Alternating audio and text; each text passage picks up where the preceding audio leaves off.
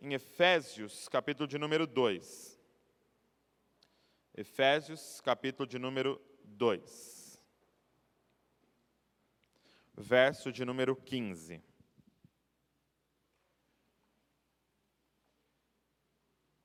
Efésios, capítulo de número 2, verso de número 15. Se você está nos visitando hoje e, e você não tem muita experiência com igreja, você veio num dia muito, muito bom. Foi um ótimo dia que você escolheu para vir até a igreja. Por quê? Porque hoje, a quinta coluna, nós estamos nessa série Foundation. Então, nós estamos falando da fundação, né? Quais são é, aquilo que estrutura ou, ou que é, mantém uma comunidade, tá? Então, a gente pegou os principais temas é, e a gente falou Evangelho, Reino de Deus, eternidade. É, nós falamos sacerdócio na semana passada e hoje nós vamos falar o que é a igreja. Então, eu queria ver junto com vocês aqui, biblicamente, o que é a igreja. Interessante que eu estava lendo um livro, até que a irmã Márcia me deu de presente, um livro, o novo livro do Francis Chan, que inclusive saiu em português. E é Cartas à Igreja. E a introdução do livro ele diz assim: Imagina que você caísse numa ilha e você tivesse apenas a Bíblia com você nessa ilha. E você começasse a ler a Bíblia e lesse o Antigo Testamento e lesse o Novo Testamento e começasse a ler sobre Jesus e você no final ali do ministério de Jesus você lê que ele inaugurou uma tal de igreja. E aí, o, o, Atos, você vê como a igreja vai se desenvolvendo, vai crescendo, e aí as cartas de Paulo às igrejas. Então, o, o Novo Testamento vai falar dessa tal de igreja, e ele diz assim: tendo a Bíblia ali, imagina que você nunca foi em uma igreja, nunca participou de uma igreja, nunca viu uma igreja. Primeira vez que você ouviu essa palavra igreja foi lendo a Bíblia. E aí você ficou nessa ilha ali e você leu todo o Novo Testamento e você montou na sua cabeça uma ideia do que é a igreja. E aí ele disse: aí passou um tempo, você foi resgatado dessa ilha e você foi trazido até Bragança Paulista, tá, de volta, e aí você falou: agora eu quero visitar essa tal de igreja. Eu te pergunto, ao entrar, por exemplo, por essas portas, é, aquilo que ele montou na cabeça dele, só lendo a Bíblia, é o que ele esperava ver aqui nesse lugar. Então, biblicamente, o que é igreja? Usando só a Bíblia, como você definiria igreja? E esse texto aqui de Efésios, capítulo de número 2, ele, Paulo, porque o, o, a carta aos Efésios é uma carta falando sobre a igreja, ok? Esse mistério de Deus que estava escondido em Cristo, a igreja. Então ele vai dar três é, exemplos ou três ilustrações para explicar o que é a igreja. Dá uma olhada, Efésios 2, verso de número 15. Cristo aboliu a lei dos mandamentos na forma de ordenanças, para que dois, dos dois criassem em si mesmo uma nova humanidade fazendo a paz e reconciliasse ambos em um só corpo com Deus por meio da cruz, destruindo a inimizade por meio dela. E quando veio Cristo, evangelizou paz a vocês que estavam longe e paz aos que estavam perto. Por meio dele, ambos temos acesso ao Pai em um só Espírito. Assim, vocês não são mais estrangeiros e peregrinos, mas concidadãos dos santos e membros da família de Deus, edificados sobre o fundamento dos apóstolos e profetas, sendo Ele mesmo, Cristo Jesus, a pedra angular. Nele, todo edifício bem ajustado cresce para ser um santuário dedicado ao Senhor. Nele também vocês estão sendo edificados, junto com os outros para serem morada de Deus no Espírito. Então, o que é igreja, né? E Paulo vai usar três figuras para explicar para a gente o que é igreja. Dá uma olhada no verso 15 e 16. Ele diz assim: Olha, Cristo aboliu a lei dos mandamentos na forma de ordenanças, para que dos dois criasse em si mesmo uma nova humanidade fazendo a paz. O que, que ele está falando? Que por causa da lei havia dois povos: havia os judeus, que eram aqueles que, de, que continham, que tinham a lei, é, era o povo que Deus escolheu para mandar a lei para o mundo. Então ele tinha os judeus, que eram quem obedecia e vivia a lei, e ele tinha os gentios, que eram aqueles que não estavam debaixo da lei. Ele está dizendo: Cristo aboliu a lei, essa lei que fazia separação, e uniu agora gentios e judeus, e agora não existe mais essa definição em Cristo. Agora existe uma nova humanidade, um novo tipo de pessoas, aqueles que nasceram de novo em Cristo. E aí ele diz assim no verso 16: E reconciliasse ambos em um só corpo com Deus. Então, a primeira, é, é, primeira ilustração que Paulo usa para a igreja é que a igreja é um corpo. Quem aqui já ouviu o termo o corpo de Cristo? Então, qual é uma figura para a igreja? Nós somos um corpo para Jesus. Ok? Nós somos um corpo para Jesus. Então, por que desta ilustração do corpo? Porque ele está dizendo que nós agora trabalhamos juntos. A ilustração do corpo traz um aspecto para nós, de que todos aqui dentro são diferentes. Aqui no contexto, ele está dizendo: um vem de um contexto judaico, outro vem de um contexto gentílico, outro vem de uma família pagã, outro vem de uma família de ateus, outro vem de uma família é, é, de liberais, cada um vem de um contexto diferente. Ou seja, todos nós aqui dentro somos diferentes. E na verdade, esse exemplo do corpo, que em 1 Coríntios ele expande, afirma que nós, para ser corpo, nós temos que ser diferentes. Então a primeira coisa que eu queria falar para você é que igreja não prega uma uniformidade. Ou seja, igreja não é sobre todos sermos iguais, ok?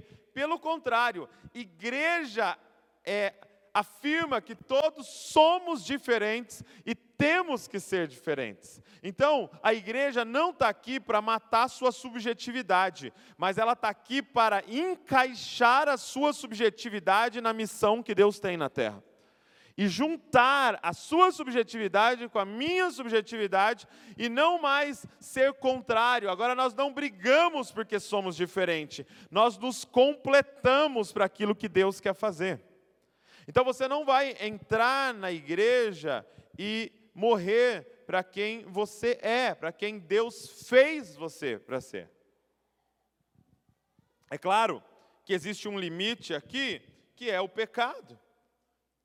Ah, não, Douglas, é, mas eu quero isso que é pecado. Não, mas não, é, não significa porque você quer, é quem você é. Você precisa descobrir quem você é em Deus. E quando você começa a descobrir quem você é em Deus, você vai perceber que vários dos seus desejos não é quem você é, são pecados que habitam em você.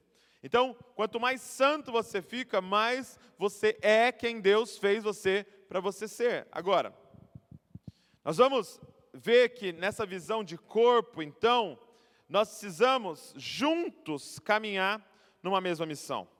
Ele está dizendo: você agora faz parte do corpo, ambos em um só corpo com Deus. Então, nós somos o corpo de Cristo. E como o corpo de Cristo, todos nós obedecemos quem? O cabeça. Então, a Bíblia vai dizer que o cabeça é Cristo, é Jesus, e nós somos o seu corpo.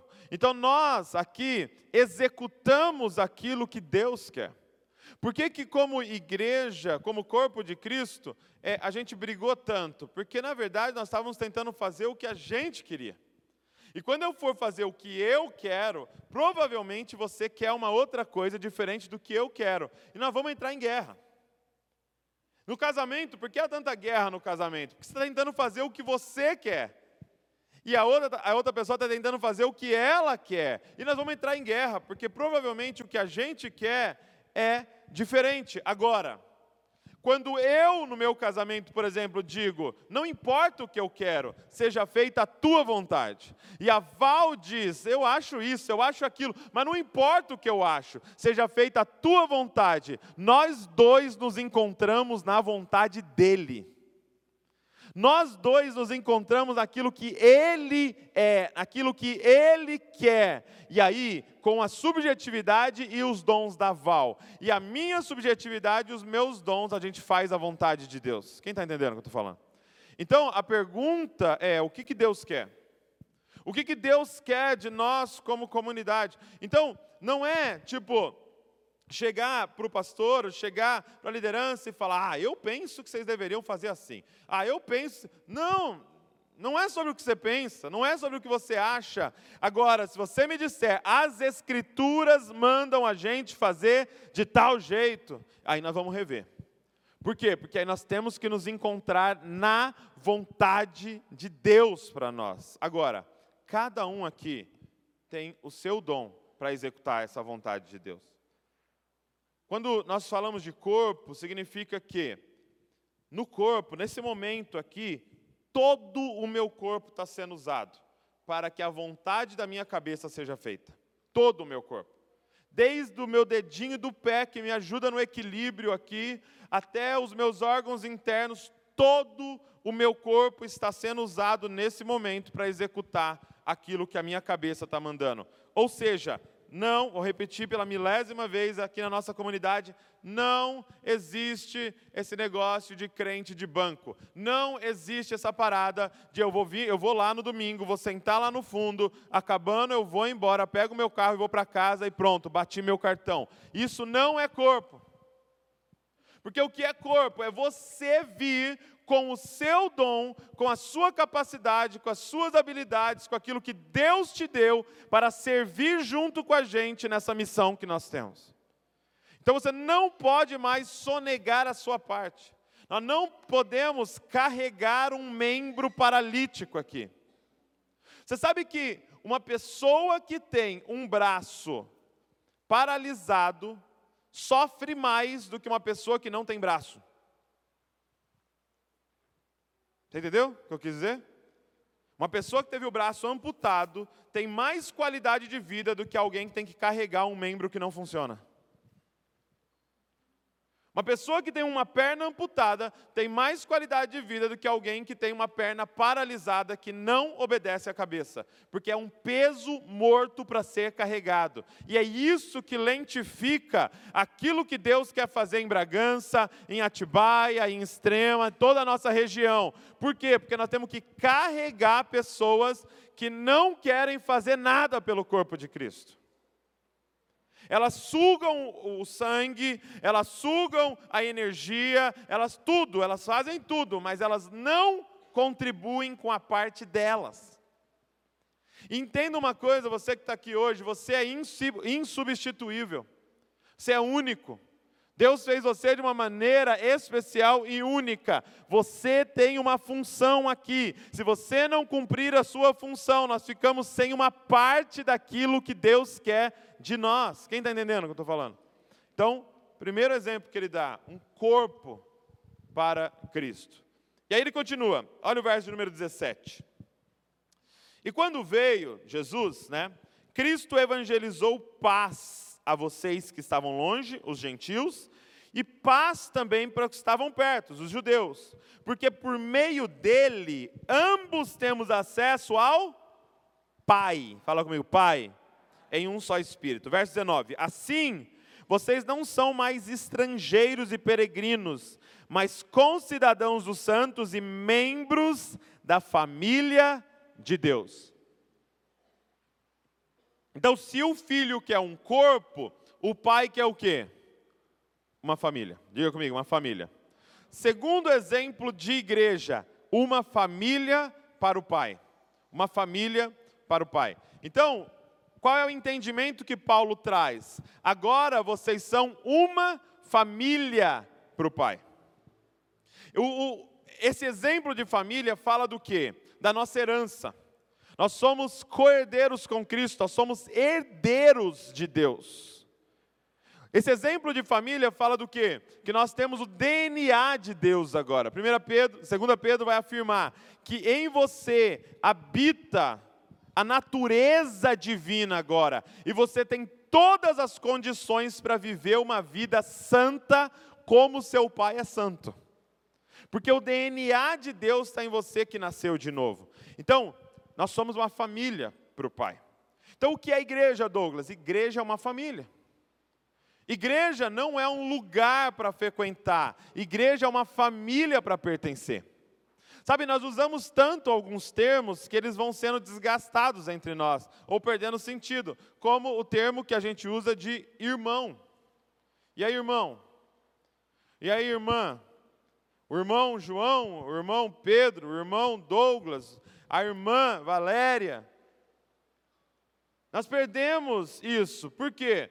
Porque a gente usou tanto que a gente se esqueceu do que significa isso. Que a Bíblia vai afirmar que agora você nasceu na família de Deus, ou seja, somos irmãos agora, de verdade. Porque aquele que você chama de pai, eu também chamo de pai. Então, se nós temos o mesmo pai, nós temos, então, nós somos então irmãos, nós fazemos parte da mesma família. E isso tem que falar sobre a nossa relação.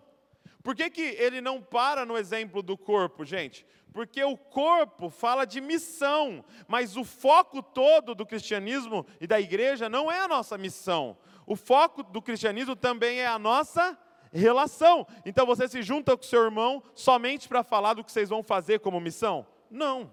Você se junta com seu irmão porque você ama o seu irmão. Porque é o mesmo sangue. Vocês nasceram na mesma casa, porque vocês têm uma relação.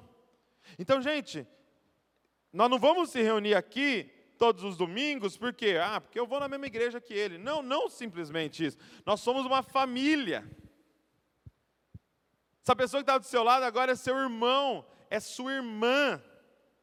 E eu te pergunto, é, é, você sabe o nome do seu irmão?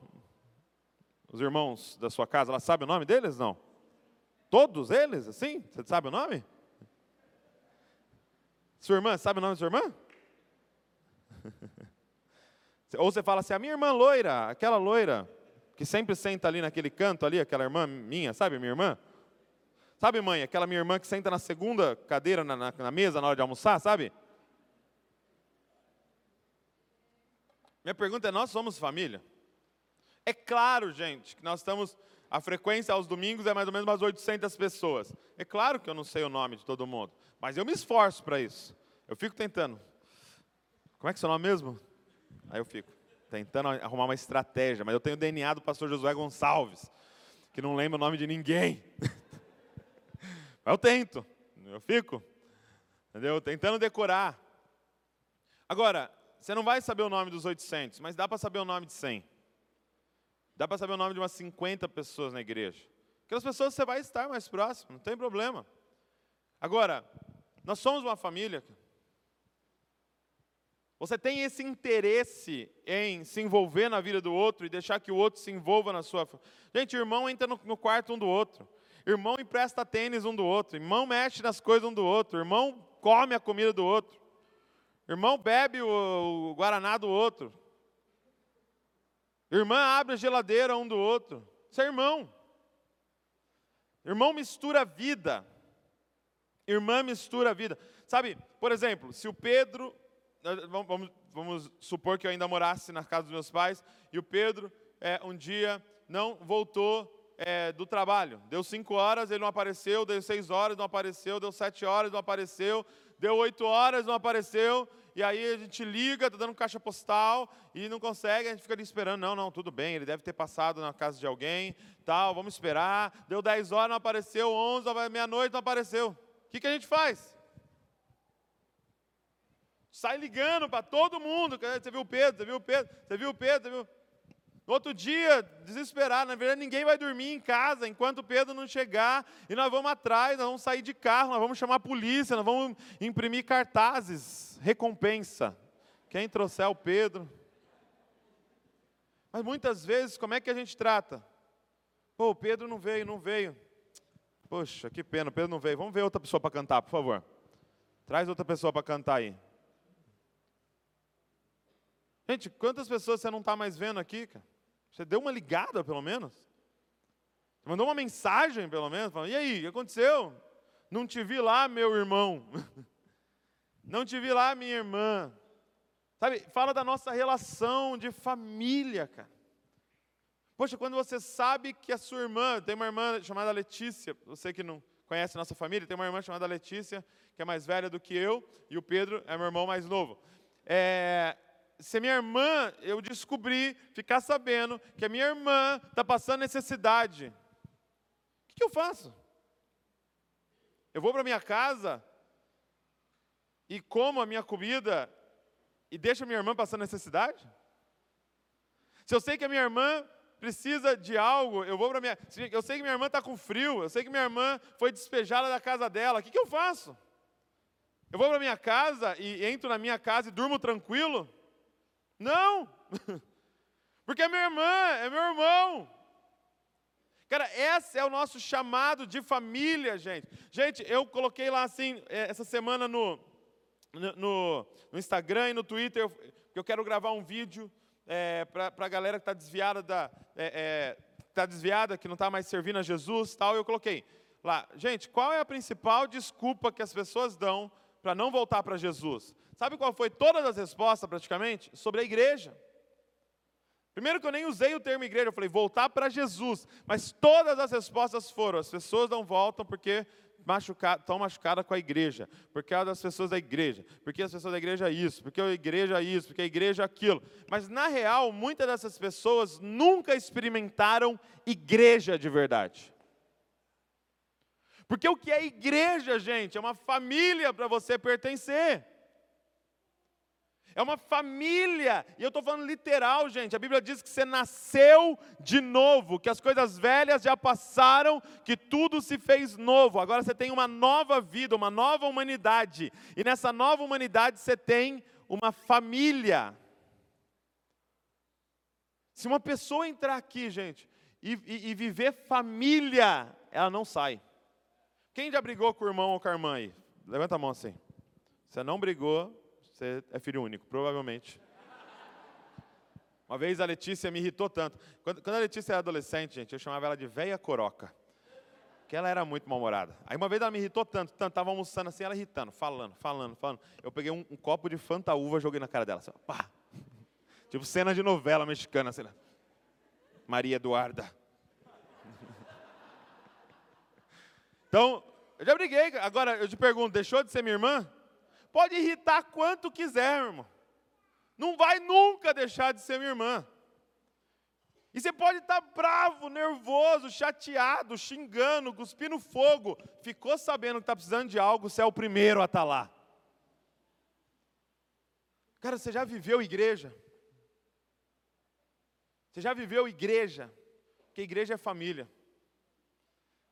Você já foi na, na família de alguém no Natal? Ou uma festa de aniversário, ou sei lá, foi visitar a casa de alguém, entrou na casa dessa família e falou: Meu Deus, que família legal. Acho que eu vou falar para meu pai que eu estou mudando para essa família aqui. não, porque não dá para fazer isso. Igreja é esse chamado para ser família. E família tem problema, só que a gente resolve. Família, gente, a gente fala mal um do outro, mas ninguém pode falar mal da nossa família. Quem está entendendo o que eu estou falando?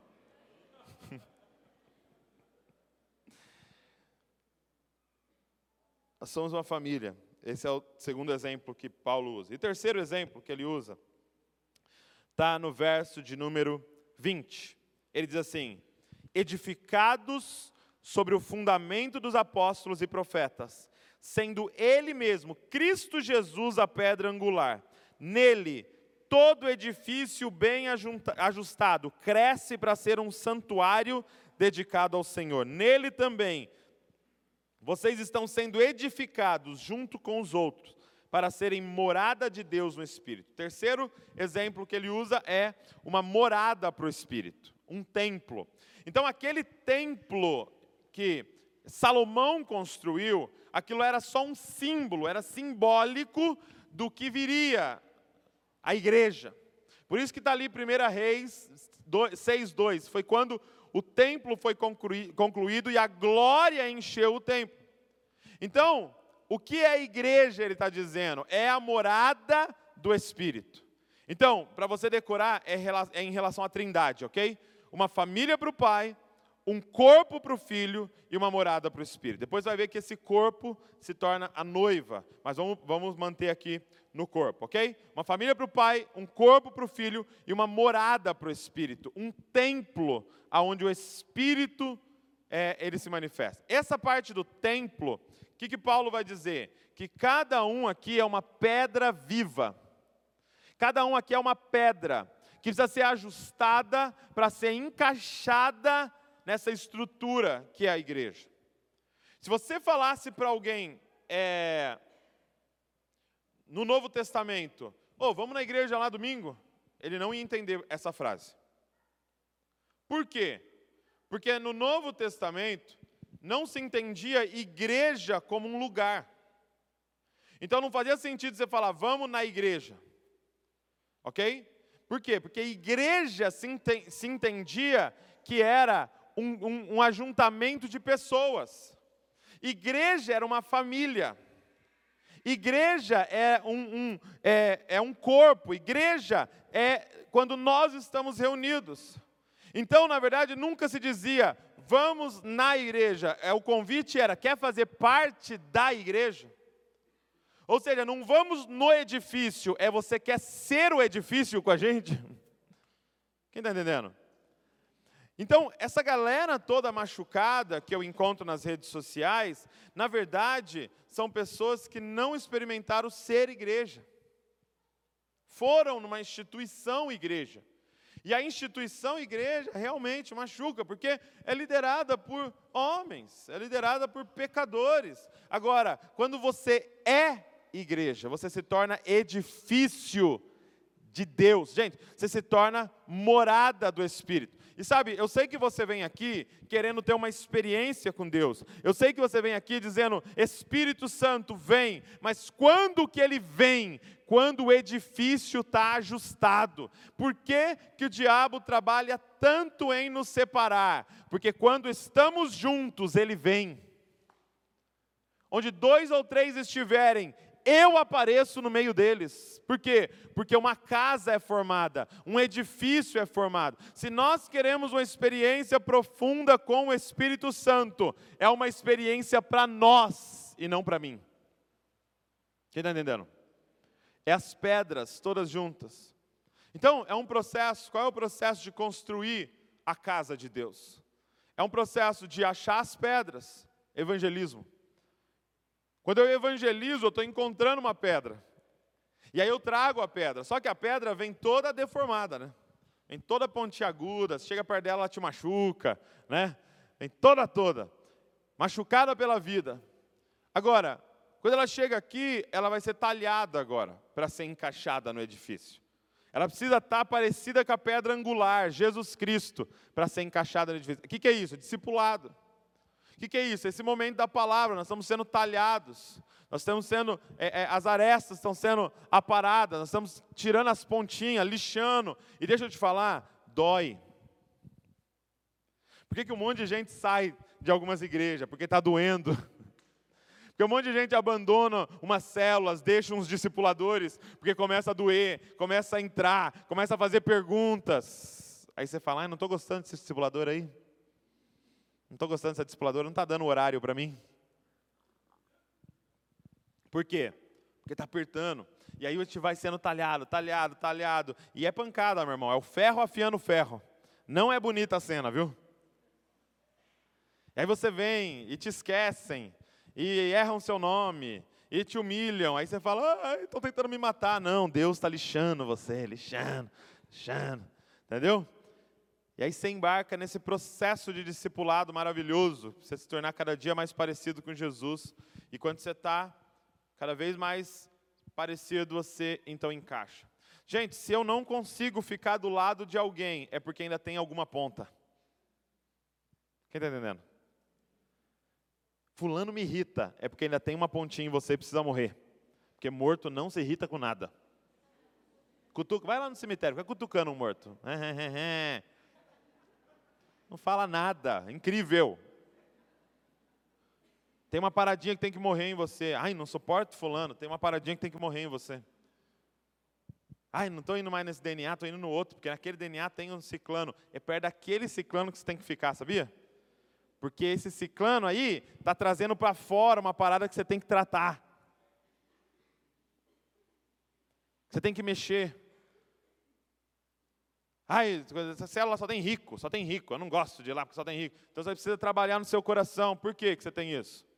Porque a gente critica quem é, é, é, desfaz do pobre, fala mal do pobre, mas a gente não fala daqueles que preterem os ricos. E que se alguém tem dinheiro é uma pessoa má. Precisa morrer isso aí dentro de você.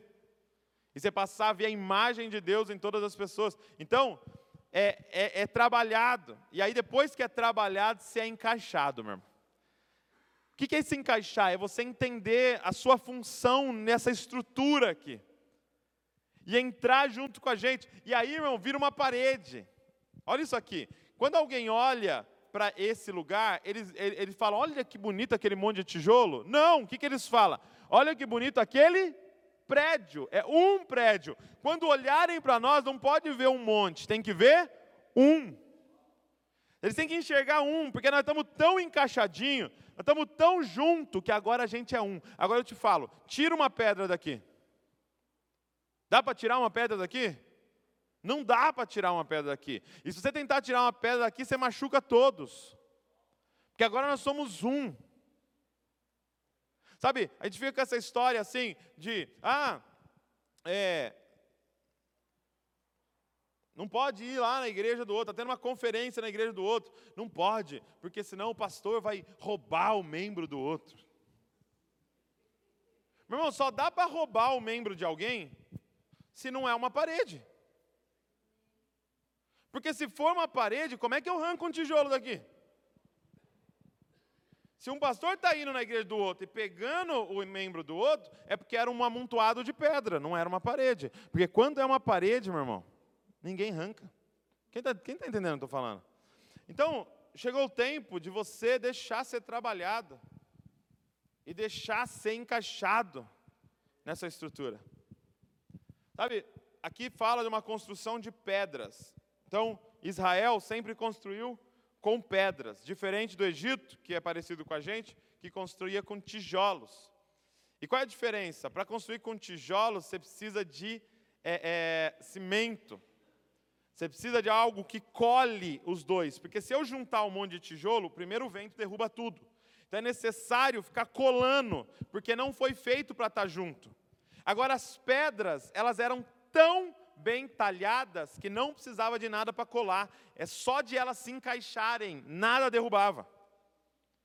Era um encaixe perfeito, que nada derrubava. E aí, muitas vezes, eu percebo que, como igreja, a gente tem que ficar nessa, de passando massa. Não, ama ele, ama ele, é importante, tá? Não, vai, vai, você vai gostar. Tem comida lá. Comida, às vezes, é nosso, né? Cimento.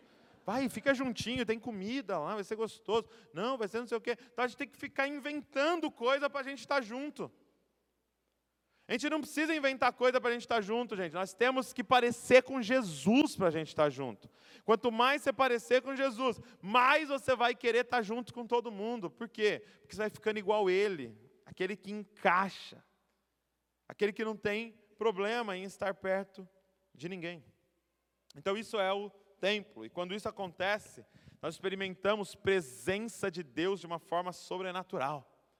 Nós experimentamos o mover do Espírito de uma forma sobrenatural. Agora, se eu pudesse resumir igreja em uma palavra, qual seria?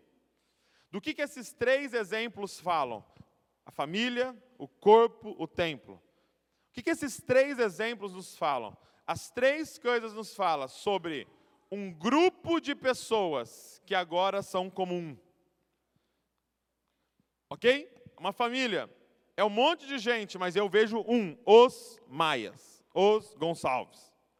O que é um templo? Um monte de pedra, mas você olha e você vê um. O que é um corpo? Um monte de membros, mas você fala um, porque agora estão juntos. Então, qual seria a palavra que a gente usaria para resumir igreja? A palavra que resume igreja é a palavra Nós. Diga comigo, nós. Abra comigo em Gênesis 1, verso de número 26, para a gente encerrar.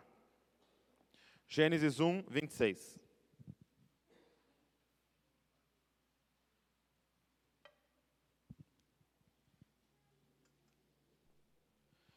Gênesis 1, 26 diz assim: E Deus disse: Façamos o ser humano a nossa imagem, conforme a nossa semelhança. Tenha ele domínio sobre os peixes do mar, sobre as aves dos céus, sobre os animais domésticos, sobre toda a terra e sobre todos os animais que rastejam pela terra. Verso 27. Assim Deus criou o ser humano, a sua imagem, a imagem de Deus o criou, homem e mulher os criou. O verso número 26 diz que Deus decidiu fazer esse homem, ok? Homem no sentido de, de humanidade, ok? Deus decide fazer a humanidade e Ele diz: façamos o homem. E a palavra aqui, homem, façamos o homem, é a palavra Adão. Se olhar no original é Adam. Façamos Adão a nossa imagem a nossa semelhança. A minha pergunta para vocês é: por que, que ele usa a primeira pessoa do plural? Por que, que ele fala façamos? Por que, que Deus não disse eu vou fazer? Por que, que ele não disse eu vou fazer o homem a minha imagem, a minha semelhança? Por que, gente? Porque Deus é três. Deus é a trindade. Deus é uma família. Deus é essa morada. Deus é uma comunidade. Faz assim comigo. Que é Deus, ó. Três: o Pai, o Filho e o Espírito vivendo em plena harmonia. Então ele diz: façamos um ser, presta atenção, gente. Façamos, olha quem está falando. Façamos um ser que é a nossa imagem, a nossa semelhança.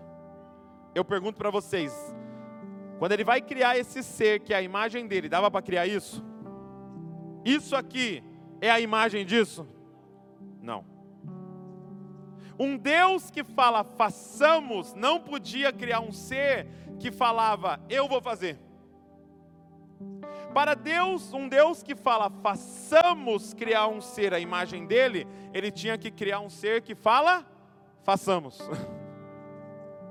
Ou seja, o que eu quero dizer é que você não é a imagem de Deus e não é a semelhança de Deus. Eu não sou a imagem de Deus e semelhança de Deus. Nós somos a imagem de Deus e a semelhança de Deus. Você contém em você parte de quem Deus é. Contém em mim parte de quem Deus é. Agora, quando que Deus é revelado? Quando a gente diz nós. Sabe, deixa eu dizer uma coisa: Jesus não veio para salvar eu. Jesus veio para matar eu. Para a gente viver o verdadeiro plano dele, que é viver nós.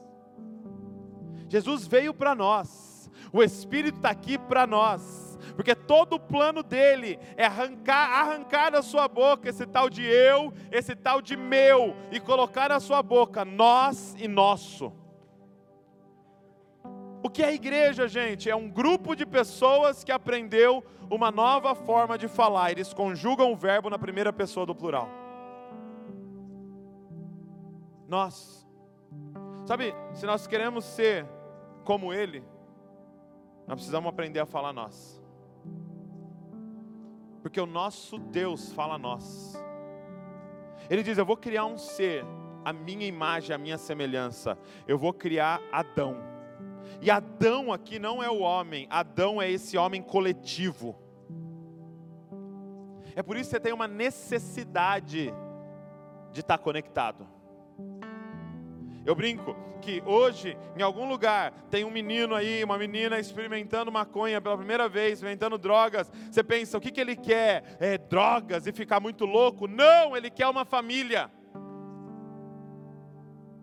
Depois pode ser por causa da química, mas a primeira vez é porque ele quer entrar num grupo e poder falar nós com o grupo. Hoje tem um cara viajando aí para algum lugar para ir numa concessionária Harley Davidson para ele comprar a moto do sonho dele. O que, que ele quer? Uma moto? Não, ele não quer uma moto, ele quer uma família. Ele quer poder parte de um grupo e falar: nós. Tem hoje alguém saindo nessa chuva, nesse frio, para ir assistir um jogo. Ele morreria por um time que está chutando um negócio redondo? Não. Ele morreria para ficar fazendo parte de um grupo. Porque existe uma necessidade na gente de dizer nós. Porque tem um DNA divino em nós. Você não nasceu para estar sozinho, cara. Você nasceu para ser uma família. Só que quando o jogo do Corinthians lá acaba, quando a viagem da Harley Davidson acaba, quando a droga acaba, cada um vai para sua casa, viver os seus próprios interesses, mas não a gente. Porque o culto nunca acaba. Porque o Pai nunca acaba. Porque o Espírito nunca nos deixa. Nós somos aqueles que aprendemos a falar nós. Quando a serpente entra no paraíso, ela entra com um objetivo: ensinar a mulher e o homem a falar eu eu não quero, eu acho isso bom, eu acho isso mal, eu não quero isso, eu, isso aqui é meu. Provavelmente Eva já ficou, essa árvore é minha, tira o olho. Sabe o que Deus quer fazer na nossa vida aqui hoje? É que a gente seja igreja de verdade. Que é a igreja de verdade? É, é um grupo de pessoas que não entra por essa porta e não vive pensando em eu, em, em meu, mas vive buscando o interesse de nós do nosso. Vive pensando o que é bom para nós. O pecado, gente, vem para que você vire escravo do eu, do meu, e o que está destruindo a sua vida é que você só pensa em eu. O que está destruindo a sua vida é que você só pensa em meu. Essa é a destruição. O pecado, gente, ele vem com um objetivo: separar, deixar você sozinho, deixar você sozinha, e fazer separação entre nós e fazer separação entre nós. O homem foi criado para olhar para Deus e falar: é nós. o homem foi criado para olhar um para o outro e falar: é nós. Quando vem o pecado, ele se separa. O homem se separa e agora ele diz: eu, meu os meus interesses, o que eu quero e os meus direitos.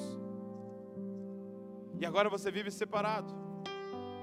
É por isso que quando Jesus veio, ele vem um, com um objetivo, gente. Sabe, quando Jesus, antes de ir para a cruz, ele está no jardim é, do Getsemane e ele começa a entrar numa agonia profunda. Ele começa a suar sangue, tamanha agonia que ele está naquele jardim. E é, e é, muito interessante porque é diferente de tudo o que aconteceu com Jesus. Todas as perseguições, todas as calúnias, em nenhum momento ele entra naquela agonia. Pessoa tentando matar ele, pessoas tentando pegar ele o tempo todo do ministério dele, e ele está numa paz, ele dorme no meio da tempestade, ele está tranquilo. Por que daquela agonia no jardim? Você pode pensar, não, ele estava agoniado, por quê? Porque ia chegar o momento de sofrer fisicamente. Não, não é só isso, gente. Não era simplesmente a, a, a, a coroa, os açoites, não era isso.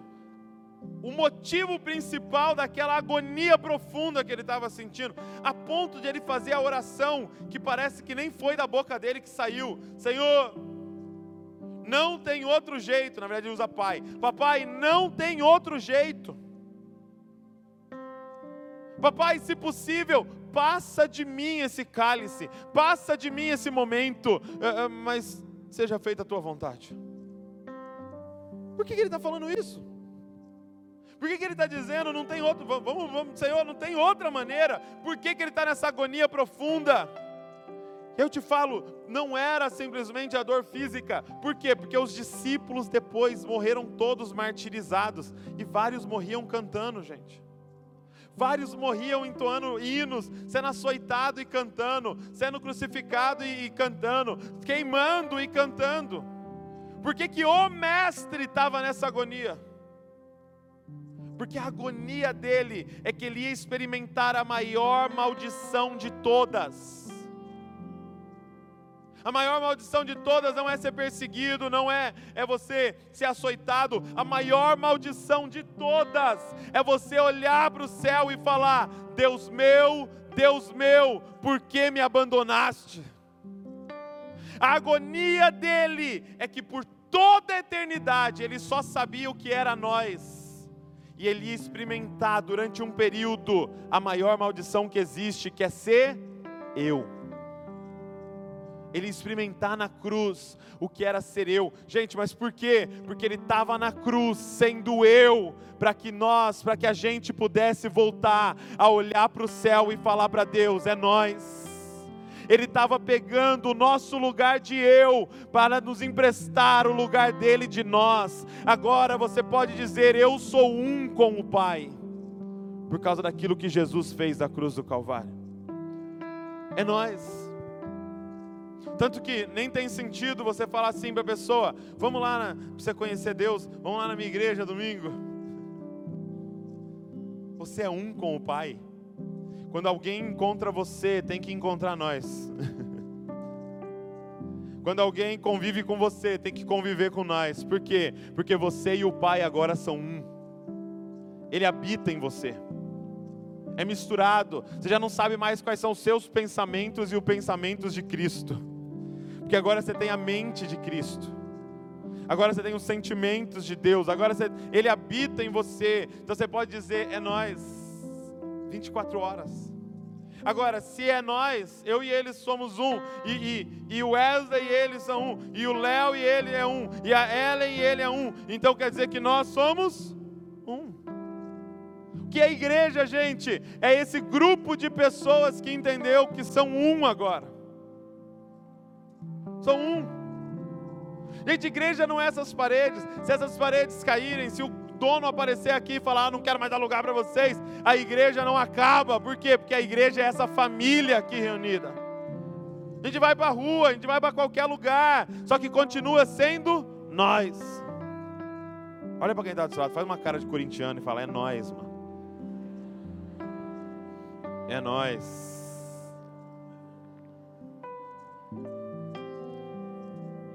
Capítulo 2 de Gênesis, Deus olha para a criação.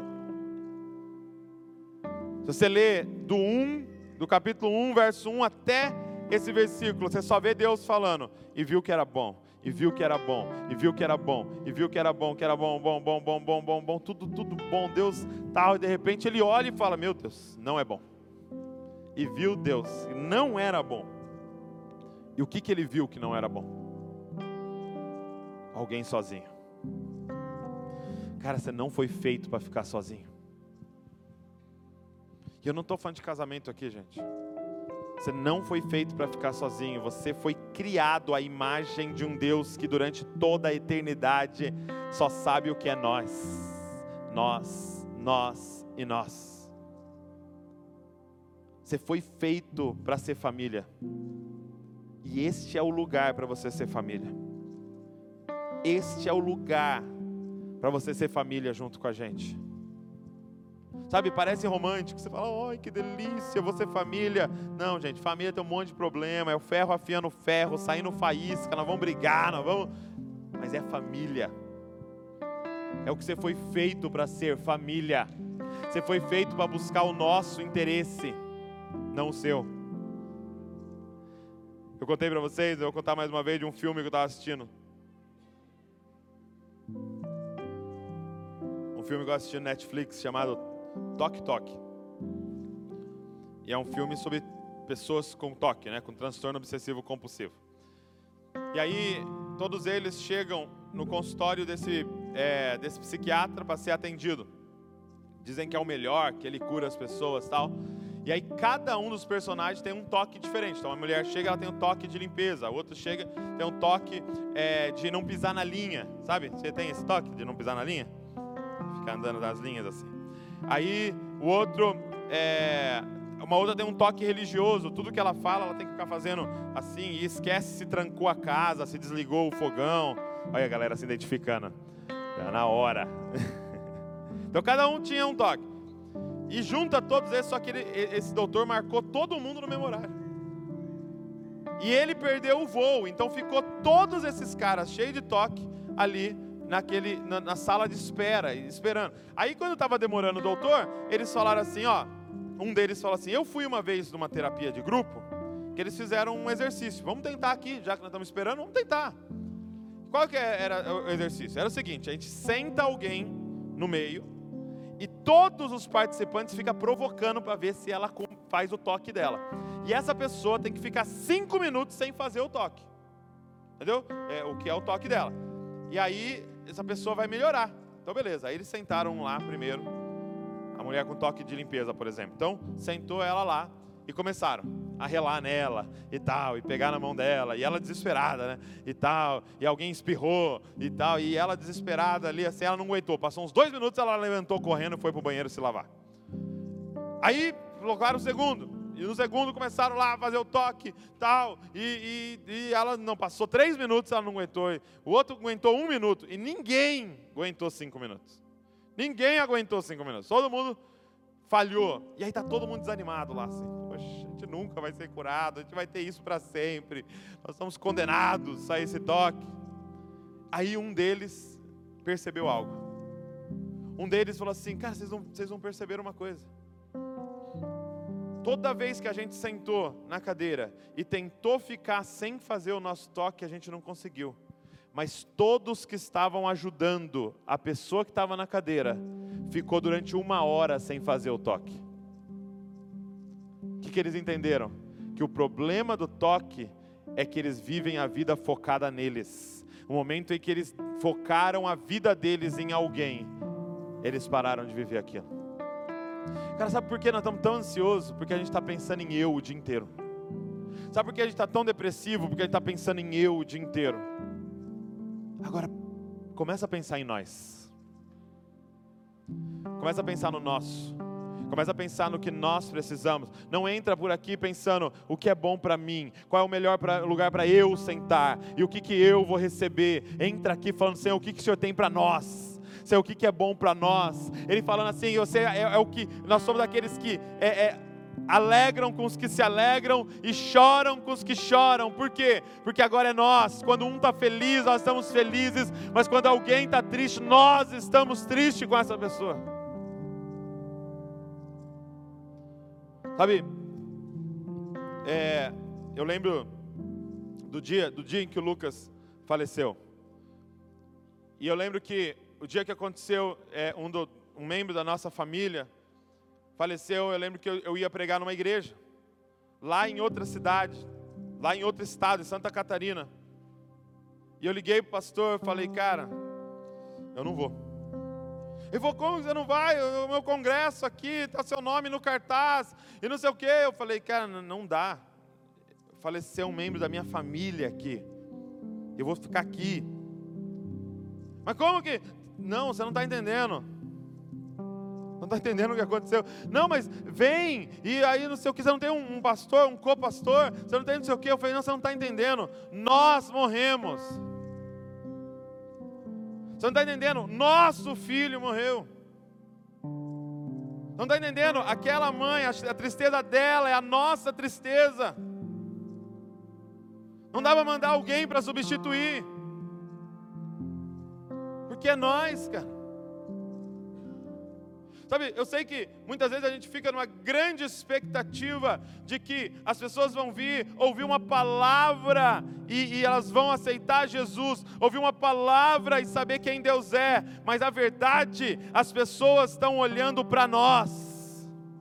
A maior pregação não é o do eu pregando, a maior pregação é do nós pregando aqui. Elas querem entrar aqui, e a maioria das pessoas que entram aqui não falam da palavra, pessoas que não conhecem a Deus, elas falam do abraço que receberam ali, de quem trouxe um copo de água para elas, de quem abraçou e falou com elas no final, porque o que elas querem é uma família. Elas querem nós. Eu termino com o texto que eu coloquei aqui João 17, 22 e 23 diz assim: Dei-lhes a glória que me deste, para que eles sejam um, assim como nós somos um, eu neles e tu em mim, que eles sejam levados à plena unidade, para que o mundo saiba que tu me enviaste e os amaste como igualmente me amaste. Olha o que ele está dizendo: o mundo vai saber que Ele é Deus, que Ele é o Messias, quando nós vivermos em unidade. Ele não está dizendo, eu envio eles para serem os melhores teólogos e pregarem com clareza. Não, ele está dizendo, o mundo está olhando para vocês e eles estão querendo ver vocês serem um. Quando vocês forem um, Bragança vai saber quem é o Salvador. Quando vocês forem um, Bragança vai saber quem é Deus, porque eles vão olhar e falar que isso só pode ser divino. Um grupo de pessoas tão diferente vivendo como um só homem. O convite hoje é para você ser igreja. Seja igreja com a gente, cara. mistura a vida. Sabe, aqui no domingo, às vezes a gente não consegue ser tão igreja. Porque no domingo, como eu disse, eu não sei o nome de todo mundo. No domingo, eu estou exercendo meu dom, eles estão exercendo o dom deles, mas muitos não estão vivendo o dom que Deus deu. No domingo a gente às vezes não consegue experimentar isso. Agora, existe um lugar que a gente tem. Eu tenho falado com frequência, nessa reunião que nós fazemos nas casas, cara, nós conseguimos ser igreja. A gente senta um de frente com o outro um olhando na cara do outro, e a gente sabe o nome de todo mundo, a gente sabe as mazelas de todo mundo, a gente sabe as dores, a gente mistura a vida, a gente senta no sofá um do outro, abre a geladeira um do outro. A gente ora um pelo outro, todo mundo tem a oportunidade de falar, você pode exercer seu dom, se Deus falou alguma coisa com você, você pode abrir sua boca e falar. Eu queria te convidar a fazer parte da igreja. Cara, não de um ponto de pregação, mas da igreja gloriosa de Deus que é a família do Pai, que é o corpo do Filho e que é a morada do Espírito. Fica de pé no seu lugar.